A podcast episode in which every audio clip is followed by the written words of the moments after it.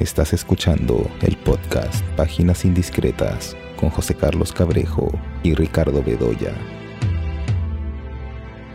Hola, estamos aquí nuevamente en el podcast eh, Páginas Indiscretas y yo soy José Carlos eh, Cabrejo. Como siempre estoy acompañado por Ricardo Bedoya y en esta oportunidad eh, vamos a hablar de algunos estrenos y también al final le dedicaremos algunas palabras al Festival Lima Alterna, que tiene una programación eh, sumamente interesante.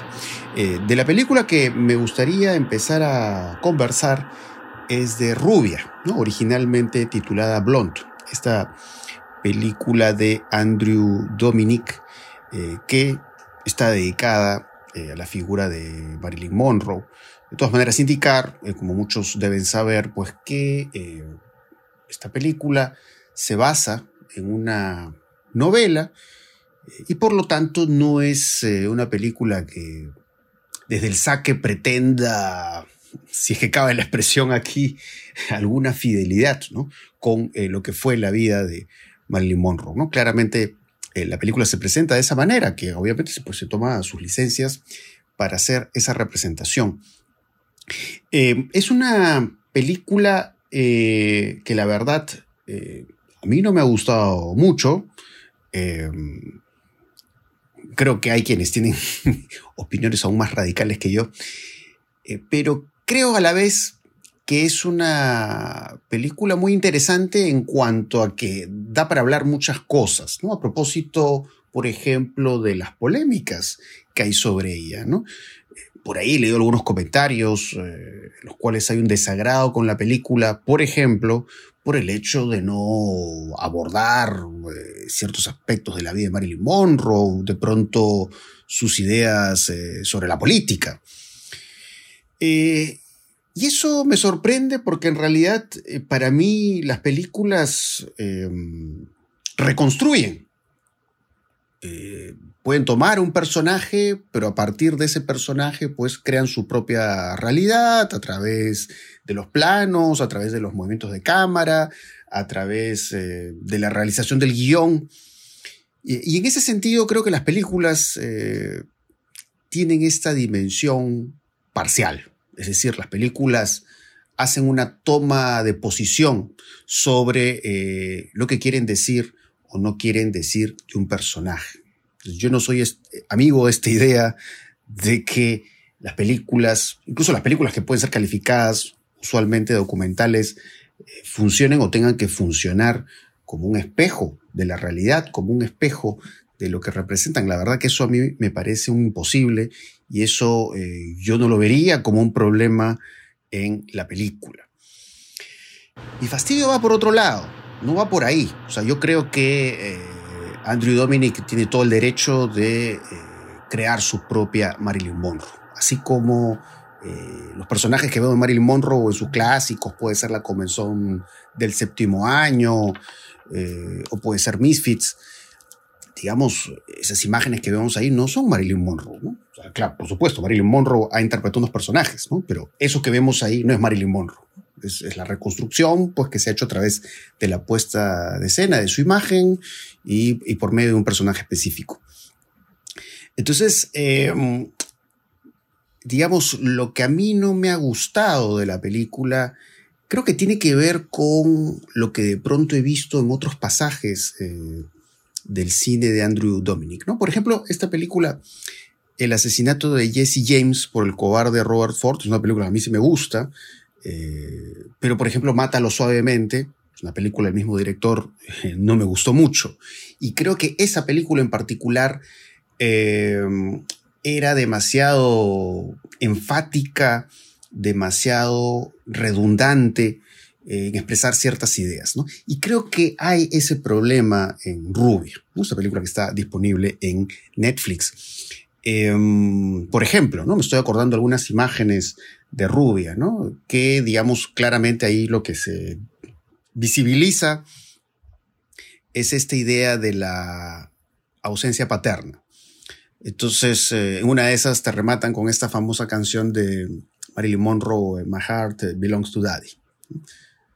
Pero ahí es como que la canción de pronto reaparece para comunicarte exactamente lo mismo, ¿no? Una idea que ya está bastante clara. Eh, y así, ¿no? Creo que hay una serie de imágenes, eh, una serie de situaciones que van resaltando cosas ya dichas eh, por la película. Entonces, en ese sentido creo que tiene elementos en común y elementos negativos con Mátalo suavemente, ¿no? Entonces, digamos, esa es una primera observación que quisiera hacer sobre la película, ¿no?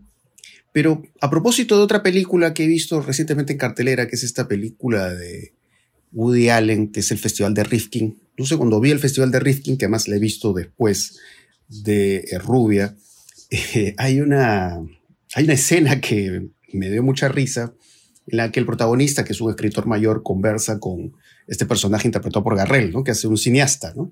pero más claro, un cineasta contemporáneo que esas, hace esas películas que el protagonista del Festival de Rifkin ve con distancia, ¿no? Y, eh, el protagonista le dice, wow, le dice, eh, tu película dice que eh, la guerra es un infierno, gran idea, ¿no? Me parece que esa, esa afirmación que hace el personaje calza con lo que veo en Rubia, es decir, hay una suerte de idea central que se va repitiendo una y otra vez, ¿no? que es esta idea de una Marilyn Monroe pues eh, atacada, una Marilyn Monroe oprimida eh, constantemente. Y a veces incluso eso se resalta, digamos, en, estos efectos visuales que tiene la película, que de pronto vemos estos tipos que le están tomando fotos y, vemos como una deformación de su rostro. Eh, o de pronto en la escena en que dialoga em, con Arthur Miller, ¿no? Y vemos que Arthur Miller claramente eh, también como que le está instrumentalizando, ¿no? Le está usando para su creación eh, como escritor. Eh, entonces es eso, ¿no? Hay, como ideas muy puntuales, pero en el fondo ideas muy simples, ¿no? Que las va repitiendo la película una y otra vez por medio, pues, de recursos metafóricos que creo que los significados terminan más cerrados que abiertos. Eh, y mucho se ha dicho sobre las similitudes eh, de esta película, de, su aspecto visual, también su aspecto sonoro, con el mundo de David Lynch. ¿no? De hecho, que parte de la música que se utiliza en Rubia me hizo recordar la música de Angelo Badalamenti en Twin Peaks. Eh, y claro, esta sensación de pesadilla, la forma en que usa el blanco y negro, la iluminación dura y, toda esta situación de desorientación en, la que vemos a Marilyn Monroe, ¿no? En que de pronto la vemos, no sé, pues eh, un avión de pronto aparece en otro ambiente, ¿no? Y la forma en cómo la película la, va enclaustrando en la manera en que va jugando con los eh, formatos de proyección. Eh, pero claro, cuando veo alguno de estos recursos en David Lynch, eh, normalmente lo que siento es que se abre a muchos significados, eh, se abre a muchas lecturas, hay una capacidad de sugerencia que yo no veo en Rubia. Em, más bien, la película en ciertos aspectos me hizo recordar eh, ciertas características que veo, por ejemplo, en el cine de Darren Aronofsky o en el cine de Gaspar Noé, que son asuntos que la verdad también no me gustan tanto.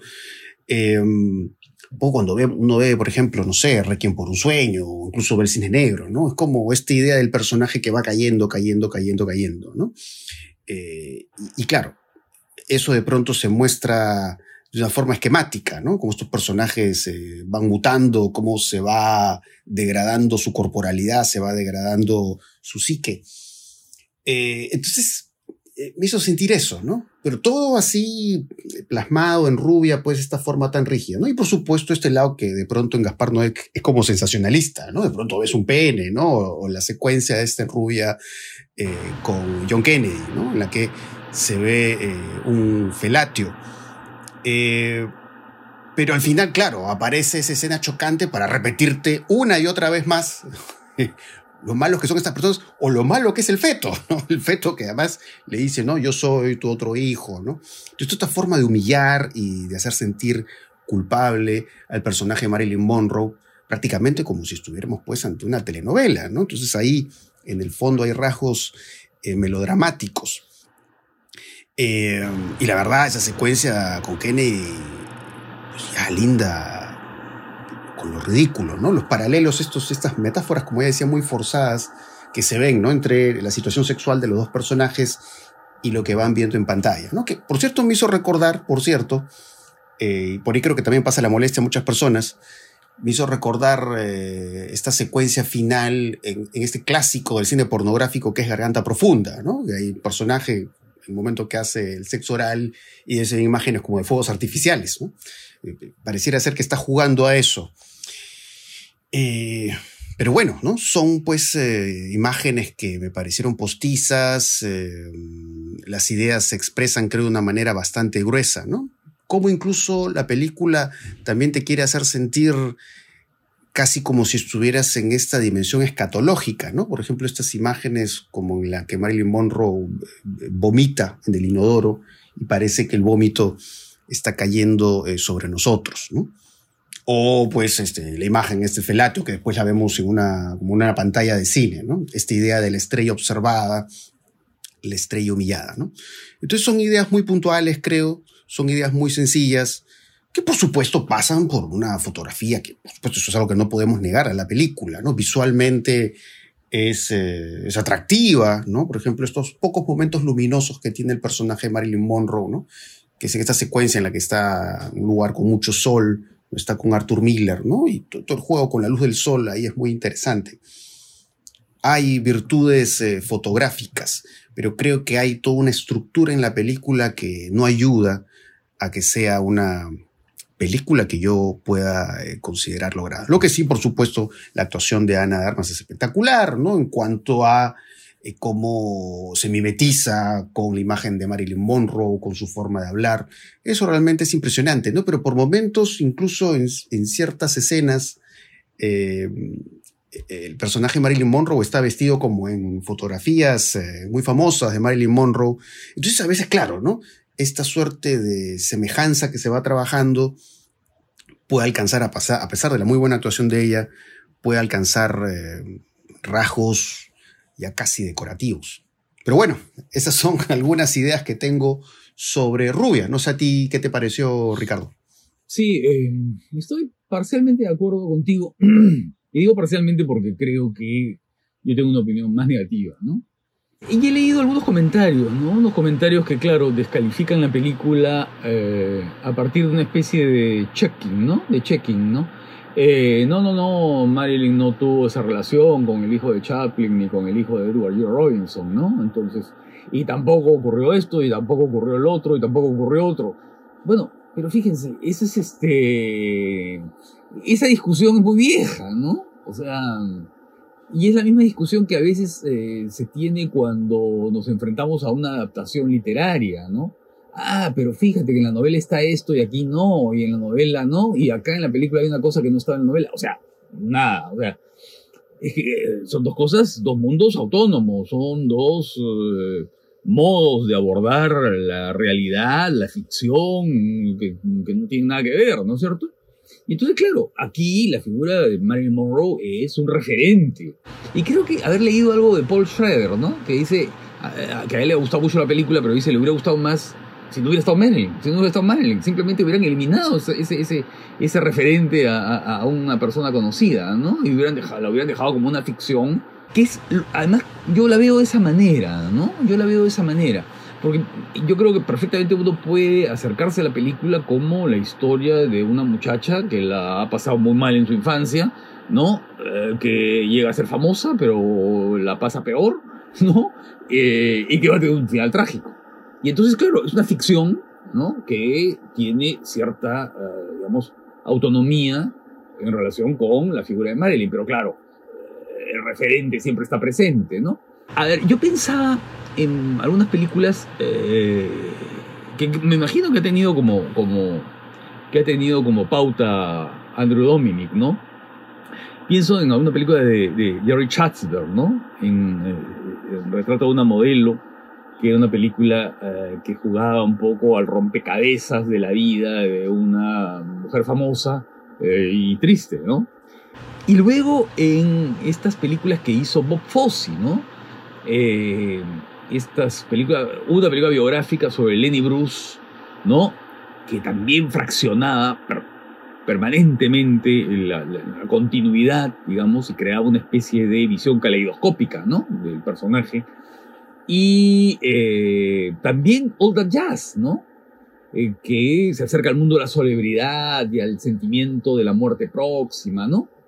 Haciendo, quebrando, mm, fracturando un poco todo lo que era eh, el relato, ¿no? En este caso se trata de un personaje ficticio, aunque al parecer con rasgos de autoficción, ¿no? En el caso de Bob Fosse. Entonces, a ver, creo que la discusión de hacer el, el, el, checking de, de, la película con episodios de la vida de Marilyn es, es inconducente, ¿no? Porque las tres o cuatro cosas que podemos saber de la vida de Marilyn, muchas de ellas además medias chismosas y qué sé yo, eh, aquí no se ofrecen como pruebas de autenticidad, pues, ¿no? Siento que es otra cosa, eso, son parte de una ficción, están creando un personaje que, que, se separa de aquella mujer que se llamaba Norma Jean y que, ¿no? Eh, y que hizo las películas que conocemos. Ah, comienzo por lo, por lo, positivo, ¿no? Que creo que es Ana de Armas, sin duda alguna, ¿no? Ana de Armas me parece formidable. ¿no? Más allá de si se parece o no al modelo original, eso no, interesa, ¿no? Lo que importa es cómo Ana de Armas va atravesando por este vía crucis al que la somete Andrew Dominic, ¿no?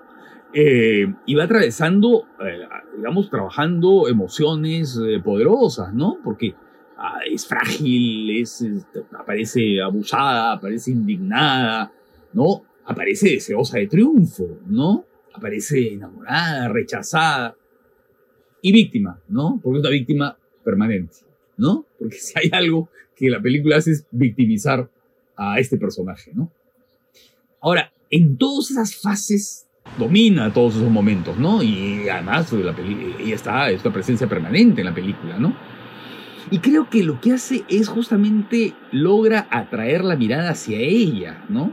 lo cual rebaja un poco la responsabilidad de Dominic, ¿no? Distrae un poco de los defectos evidentes de la película, que son los esfuerzos de Dominic por llenarnos de efectos fotográficos, ¿no? Y ahí no coincido tanto contigo. A mí el estilo fotográfico de la película me molesta muchísimo.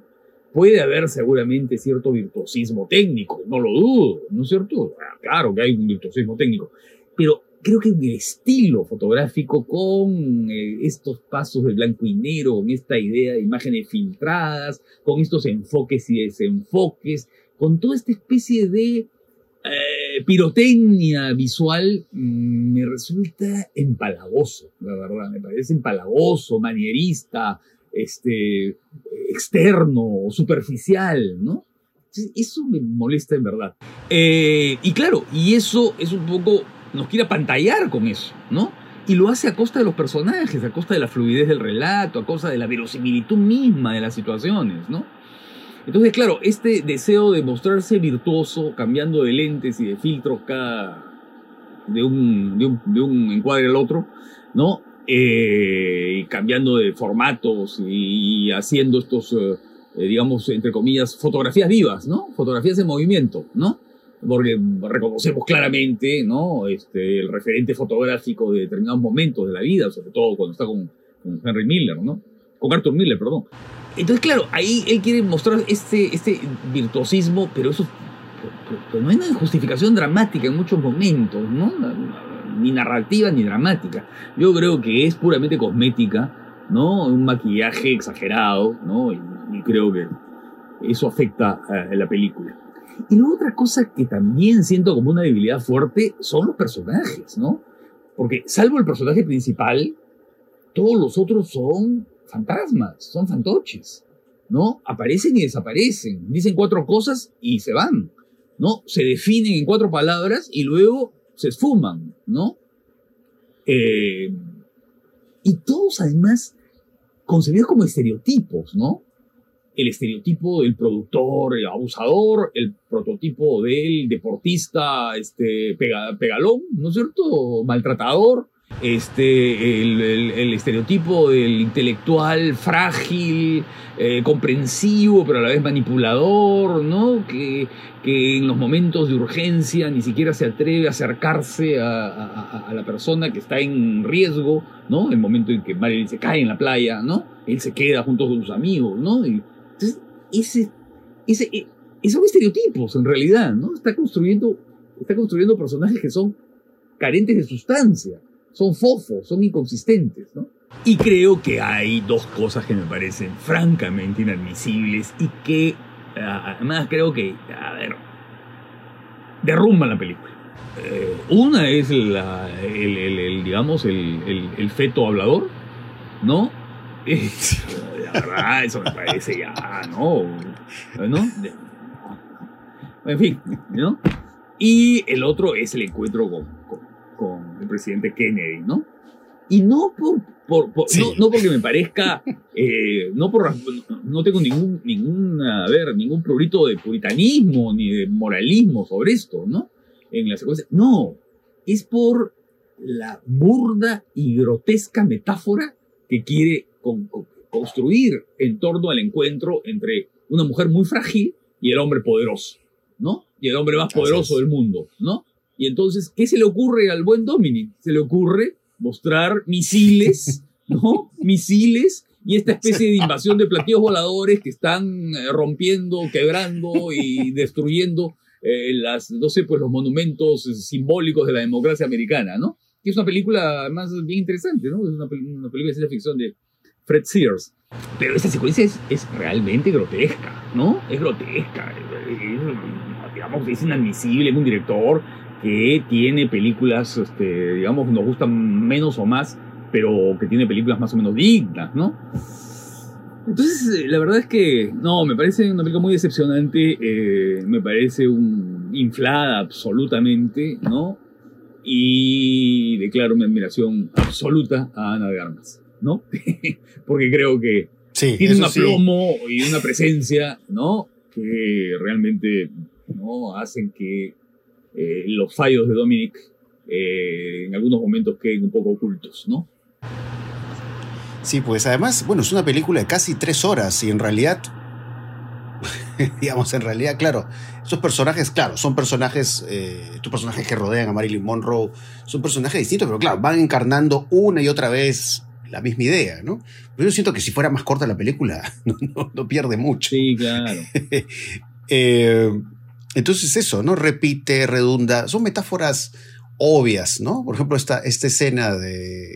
Hay una escena en la que el personaje de Marilyn Monroe se mira al espejo, ¿no? Entonces la vemos de una manera, en el espejo se ve de otra, ¿no? Entonces hay todos estos eh, esquematismos, hay todos estos juegos eh, opositivos, eh, pues que ya, ¿no? Sientes que la película se agota muy rápido y que al final se alarga. Y sí, como tú dices, eso es cierto, o sea, de pronto ciertos recursos visuales que uno dice, bueno, pero ¿por qué? ¿No? Hay, hay, hay esta secuencia que, que aparece el, en blanco y negro y aparece el rostro del personaje Arthur Miller, ¿no? Se le distorsiona la cara, ¿no? Me hizo recordar un poco algunas escenas de Inland Empire de David Lynch, ¿no? Sí, claro. Desenfoca el rostro, una cosa así. ¿no? Claro, son como deformaciones, pero claro, toda esta idea de la deformación te la repito una otra vez, pero para no decirte gran cosa. Lo que la película te ha dejado claro desde el inicio. Cuando Laura que está en la carretera, ¿no? En, en Empire que se le deforma la cara, ¿no? Eh, lo que pasa es que, claro, lo que pasa es que Lynch es inquietante. Eh, Lynch es perturbador, ¿no? Aquí no hay eso. Aquí lo que hay es, no sé, la representación de una víctima, ¿no? Que recibe flagelación. Esto está más cerca. ¿Sabes a qué? Al Cristo de Mel Gibson que a David Lynch, ¿no? Hay esta especie de complacencia, ¿no? Con esta especie de castigo permanente al personaje y verlo como termina, por supuesto, como termina, ¿no es cierto? Ah, con este final trágico. Bueno, decirlo no es revelar ningún spoiler, ¿no? Porque, bueno, ya. Eh, sí, pues ese es ese, ¿no? A ver, en fin. ese regodeo, pues que claro, ¿no? Eh, eh, pareciera ser un regodeo pornográfico, no es pornográfico, pero digamos, se acerca, ¿no? Porque incluso, claro, estas imágenes te acordarás que la cámara parece estar desde dentro del cuerpo del personaje, ¿no? Que mira como desde la, vagina, ¿no? Eh, ¿Y, dónde está? ¿Dónde está el talento? Porque si es una película sobre Marilyn, que la mencionan y, muestran fragmentos, ¿no? Eh, ¿Dónde está el talento de esta mujer que lo tenía en, exceso, en todo caso, ¿no es cierto? Nunca el personaje, tú dices, bueno, ya llegó a la fama, pero ¿y qué pasó? ¿No? ¿Qué es lo que justifica que esté ahí? El hecho de que se haya acostado con todos los productores, el hecho que, ¿qué, qué, es lo que, no? Eh, en todo caso, si eh, la película en realidad se plantea como una película biográfica, ¿no? Ese podría haber sido algún asunto, pero eso no existe. No. Eh, hay que, hay que, hay que, hay que, hay que reivindicar a Marilyn viendo sus películas, ¿no? Viendo sus grandes actuaciones, además, ¿no? Actuaciones formidables, ¿no? la actuación, por ejemplo, en Nunca fue santa, que es el título, digamos, horrible de, de Bus Stop, ¿no? De Joshua Logan, es una actuación extraordinaria, ¿no? Y, o en The Misfits, ¿no? En los, uh era una actriz formidable y además una actriz que, que funcionaba en, en, en, varios géneros, en el drama, en la comedia, ¿no? Y eso es un poco lo que, claro, no, hay que ver las películas de no, sí. sí. pues muy, muy, fascinado con el Vía Crucis. yo veo la cara, yo veo, uh, imagino a Dominic, ¿sabes cómo? con, con, el rostro de los, reporteros, esos gráficos que le toman fotos. Este, ¿No? sí, sí. Sí, pues, ¿no? Sí, Esa es la sensación que al final, al final uno le deja, ¿no? Creo que él siente que le está cayendo el vómito de Marilyn ahí en la ah. cara, ¿no? la, secuencia está el inodoro. Porque claro, sí, pues. Ver, las películas de América es goce, es, un poco el goce, el goce de ver a una, a una actriz así en su, ¿no? En su plenitud, espontánea, ¿no? Con una especie de talento así que se desbordaba, con una fotogenia brutal, ¿no? Y aquí. O sea, lo tenía todo, ¿no? Talento, carisma. Sí, es, es una eh, figura formidable del cine, ¿no? Sí, sí, sí, sí, sí figura influyente además, ¿no? Que tenía mucha influencia en el mundo del videoclip también, ¿no? O sea, siempre se sienten las marcas de Marilyn Monroe eh, de una manera u otra en la, cultura reciente. Estamos hablando de ella, ¿no? 60 años después de su muerte. Eso quiere decir que es una figura absolutamente central de la cultura popular, ¿no? Del siglo XX y eh, entrado del siglo XXI, ¿no? Así es. Además me sorprendió, me sorprendió ver, o sea, cuando estaba por ver la película en Netflix, vi que era la película más vista, ¿no? Bueno, un poco también sorprende porque uno dice, claro, solamente Marilyn explica, ¿no? Que una película así puede ser la película más vista de Netflix, ¿no? Eh, siendo una película, pues, que juega estos recursos que no encajan, pues, en, vamos a decir, el cine más comercial, ¿no? Eh, pero bueno, ese es el, poder de Marilyn, ¿no? Más allá, obviamente, de las observaciones que hemos hecho de, esta película, ¿no? Pero bueno, eh, es como es, es lo que hay. Bueno, ¿qué más he visto eh, recientemente en cartelera? Eh, bueno, vi la película Woody Allen, que es el Festival de Rifkin. Em, bueno, yo creo que Woody Allen es un realizador que lo mejor que pudo hacer ya lo hizo. siento en general con sus últimas películas que hay esta suerte de sensación de lo ya visto, ¿no? Esta sensación de déjà vu pero es Woody Allen, ¿no? Es un eh, buen director. Em, e igual habría que decir del Festival de Rifkin que, claro, es, es una película que está dialogando directamente con, con la vejez. La vejez del director que ve, eh, ve proyectada su vejez en la de eh, este personaje que es un escritor, que además es un especialista en cine. Y digamos, por ejemplo, en esta película, la, fotografía de Vittorio Storaro, que crea todos estos tonos cálidos, eh, creo que da cuenta de, esa visión de la vejez, porque no, no es una visión, eh, yo diría, pues, eh, opaca o deprimente, ¿no? A pesar de que al personaje le pasan cosas que no, no, son muy buenas, ¿no? Digamos, los coqueteos que hay entre su esposa, que es interpretada por Gina Gershon, con el personaje de Garrel, ¿no? Eh, digamos, él, digamos, encuentra, digamos, cierta calidez en la vida, e incluso de pronto, ¿no? En estos sueños que tiene el personaje, ¿no? Que un poco la luz de lo que ya hemos visto en otras películas de Woody Allen, eh, pues eh, sueña que está en situaciones de películas famosas, ¿no? Que, sin aliento de Godard, ocho y medio de Fellini, ¿no? Esto que se ve en estas películas que Woody Allen tanto ama, ¿no? Ahí se ve el personaje y estos sueños le sirven para reflexionar eh, sobre su situación, ¿no? Y esta visión irónica del cine contemporáneo fue, lo que me gustó, además lo mencioné justamente con relación a Rubia, ¿no? Todo esto cuando le dice, ah, dices que la guerra es un infierno, gran idea, ¿no? Eh, y este apego, ¿no? Eh, a Buñuel, ¿no? Que por cierto también aparece un sueño que se parece al ángel eh, exterminador. Entonces, bueno, creo que si uno le agrada lo que ha visto en otras películas, Woody Allen puede disfrutar la película, pero creo que no, no va más allá, no, escala, ¿no? Eh, pero sí destacar, por ejemplo, la, actuación de, Gina Gershon, ¿no? Además es, una presencia ahí imponente, ¿no? Eh, entonces, bueno, creo que es una película simpática, pero en esta, en esta cuestión simpática la prefiero mucho más que la película de Dominic. Pero no sé, no sé a ti qué te pareció esta película, Ricardo. Sí, me parece que Woody Allen está cansado, ¿no? Está cansado. Supongo que sus problemas personales también influyen mucho eso, ¿no? Y entonces lo que ha hecho, creo que desde hace un tiempo ya, es como recogerse en su pequeño mundo, ¿no? En su pequeño mundo, es un pequeño mundo que conoce muy bien y que lo maneja a veces de modo, eh, de modo muy notable, ¿no? Por ejemplo, eh, no sé, todas las últimas películas, claro, te dan la, la, la, impresión que tú dices, de lo ya visto, ¿no? Pero algunas este, te sorprenden, ¿no? Porque tú dices, ah, mira, todavía tiene esa gracia, todavía tiene ese ritmo, todavía funciona, ¿no? Eh, sobre todo en sus comedias, ¿no? Porque yo creo que ha hecho películas dramáticas y que son muy buenas ¿sabes? en los últimos años. Eh, Blue ¿no? Eh, y la película esta que ocurre en el parque de atracciones, ¿no? Que las dos me parecieron muy buenas. Pero cuando va al lado de la comedia, por ejemplo, ¿no? Eh, tú sientes que a veces eh, ese ya visto tiene un aire, eh, claro, muy conceptual, ¿no? Porque, claro, Dal, digamos, hace una especie de remake de sí mismo, ¿no? Pero siempre haciendo giros, ¿no? Giros conceptuales, ¿no? Entonces, en este caso es más burlesco, en este caso es un poquito más sofisticado, en este caso ¿no es cierto? Quiere hacer una película de la manera de los años 30. Entonces, por ejemplo, Magia a la luz de la luna, ¿no?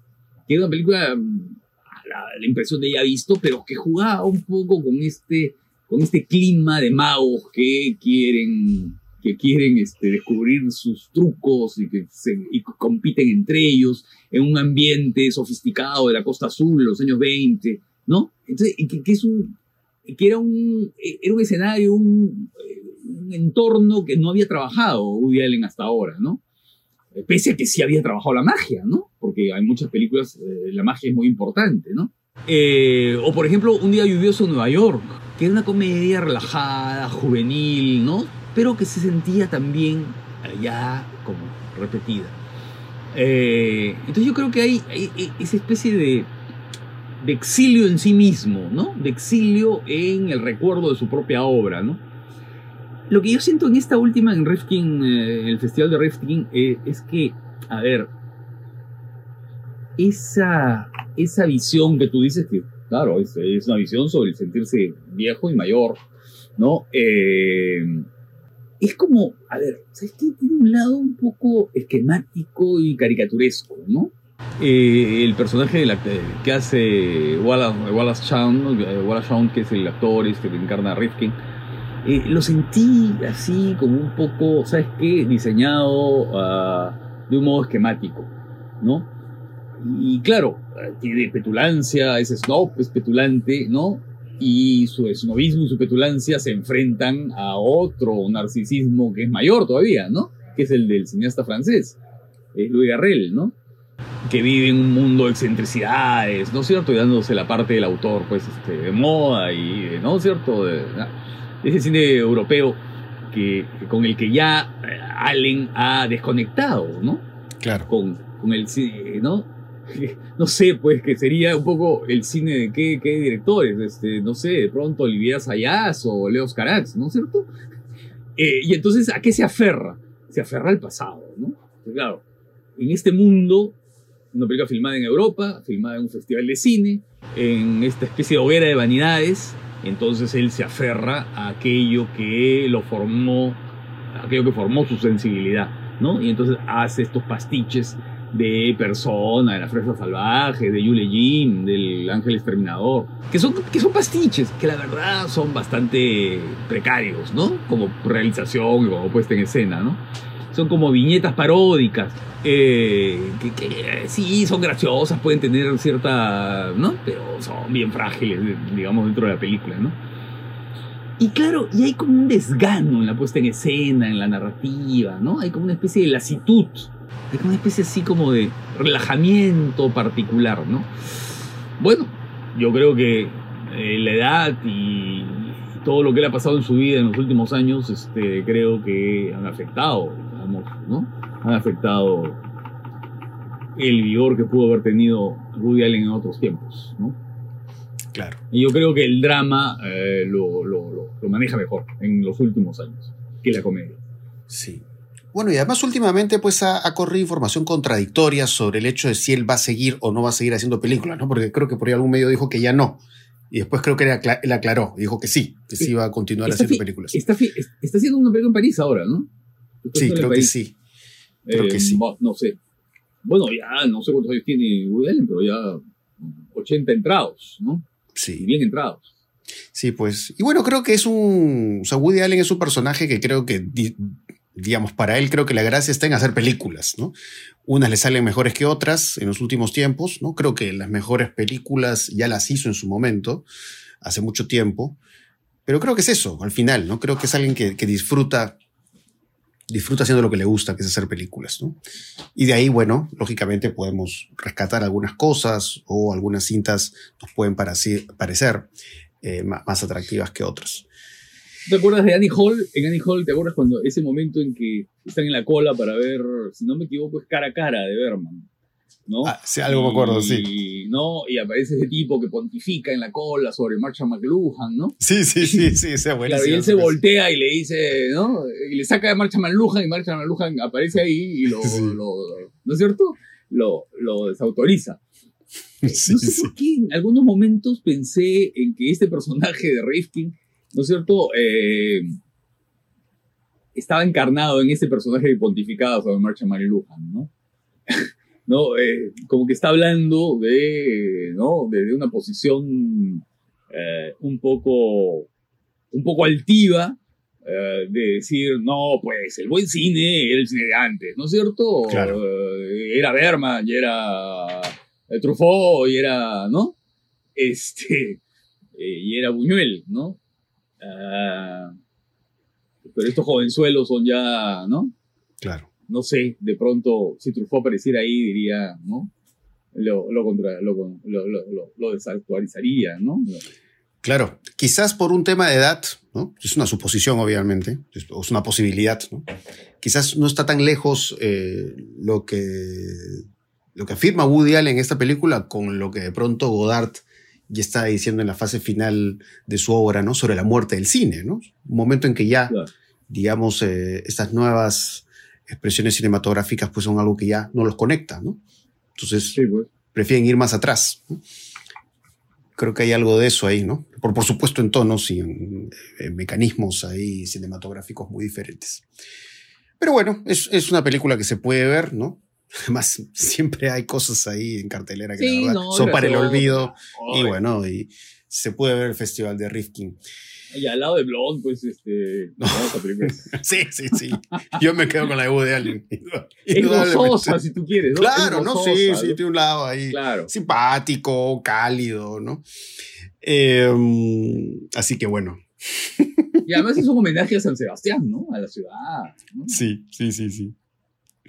Así es. Y bueno, para eh, terminar, podemos hacer un muy breve comentario del eh, Festival Lima Alterna, que va a traer eh, películas realmente muy atractivas, ¿no? Hay películas de Sergei Loznitsa, de Alexander Sokurov, y así, ¿no? Hon- creo que está también, me parece una película de Hong Sanso, si no corrígeme. Sí, está la película de la novelista, ¿no? Sí, que es una película que es muy buena, ¿eh? es muy buena. No es lo mejor de, Han, de Hong Sanso, pero, pero es una película bien interesante, ¿no? Es como una especie de poética, ¿no? De declaración de su poética, ¿no? Eh, por persona interpuesta, ¿no? Por un personaje femenino, ¿no? Es bien interesante. Sí. De Hong Sanso. Hong Sanso es uno de los grandes del cine actual, ¿no? Sin duda. Sí, indudablemente. Eh, pero sí, realmente está, está muy atractivo lo que está ofreciendo Lima Alterna y, creo que va a estar en un formato híbrido, ¿no? Son películas que se van a poder ver online, otras de forma presencial. sí, eh, y empieza el 13, ¿no? Empieza el 13. sí. sí, sí, sí, sí, sí, eh, sí, claro, ¿no? Hay, hay películas interesantes, ¿no? Y claro, hay películas, eh, digamos, que tienen diferentes tratamientos, ¿no? Algunas son películas que, que, apuestan a una radicalidad expresiva interesante, ¿no? Eh, claro, están los autores conocidos, por ejemplo, Babillar, eh, contexto de Los Nitza, que es, este, que es este cineasta, que es uno de los maestros del metraje encontrado, ¿no es cierto? De la película de archivo, el trabajo con la película de archivo. Él, eh, digamos, mantiene una discreción, ¿no? Total, no hay una voz en off, no te va explicando nada, ¿no?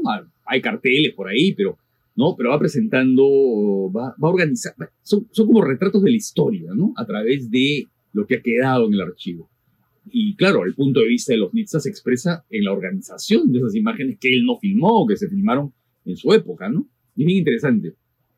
Luego está El Sembrador de Estrellas, de Luis Patiño, ¿no? De Luis Patiño, que es un cineasta español interesante, que es un cortometraje. Bueno, está la última película de Sokurov, ¿no? O de Sokurov, ¿no? Como de, Alexander Sokurov, que, que se ha peleado con, con, Putin ahora, ¿no? O sea, está. No, porque después de, de haber tenido un. ¿no? Porque él, es un nacionalista conservador, Sokurov, ¿no? Pero en este caso han tenido un conflicto. Eh, luego hay un corto de Radu Yude, ¿no? Que es el director romano, que es interesante, ¿no? Y bueno, está Laila Pakalnina, que es la letona, que es una cineasta bien interesante. Y la película de Hong Sanso. Pero hay otras, por ejemplo, eh, lo que es bien interesante es, este, ¿sabes qué? Eh, algunas películas iberoamericanas, por ejemplo está Mato Seco en, en llamas, que es una película de Garly Queiroz y Joana Pimenta, brasileña. Es una película bien interesante. Y luego está el trío en mi bemol de Rita Acevedo, que adapta una, mm, una obra teatral de Eric Romer, ¿no? Una puesta en escena, por supuesto, muy libre y muy original, ¿no? Eh, pero que está basada en una obra ah, de Eric Romer. Y luego, bueno, claro, hay muchas películas peruanas y latinoamericanas, ¿no? Eh, algunas que ya han sido vistas y otras que no, pero creo que en conjunto hay una oferta bien grande, bien atractiva. Así es. Y bueno, ojalá que, bueno, en algún momento en el podcast podamos eh, comentar alguna de estas películas, ¿no? A medida que se puedan ir viendo, ¿no? De hecho, que eso sería muy interesante. Y de todas maneras, eh, estén atentos porque para el próximo episodio estaremos conversando sobre la Semana del Cine, ¿no? A ver, ahí ya dialogaremos sobre eh, lo que nos ofrece. Así que eso va a estar muy interesante. Esperemos que el episodio salga justamente el día en que ya eh, se anuncien las eh, películas de la Semana del Cine. Así que, bueno, estén atentos a, estas noticias, a los comentarios y eh, ya nos estaremos escuchando en otra oportunidad.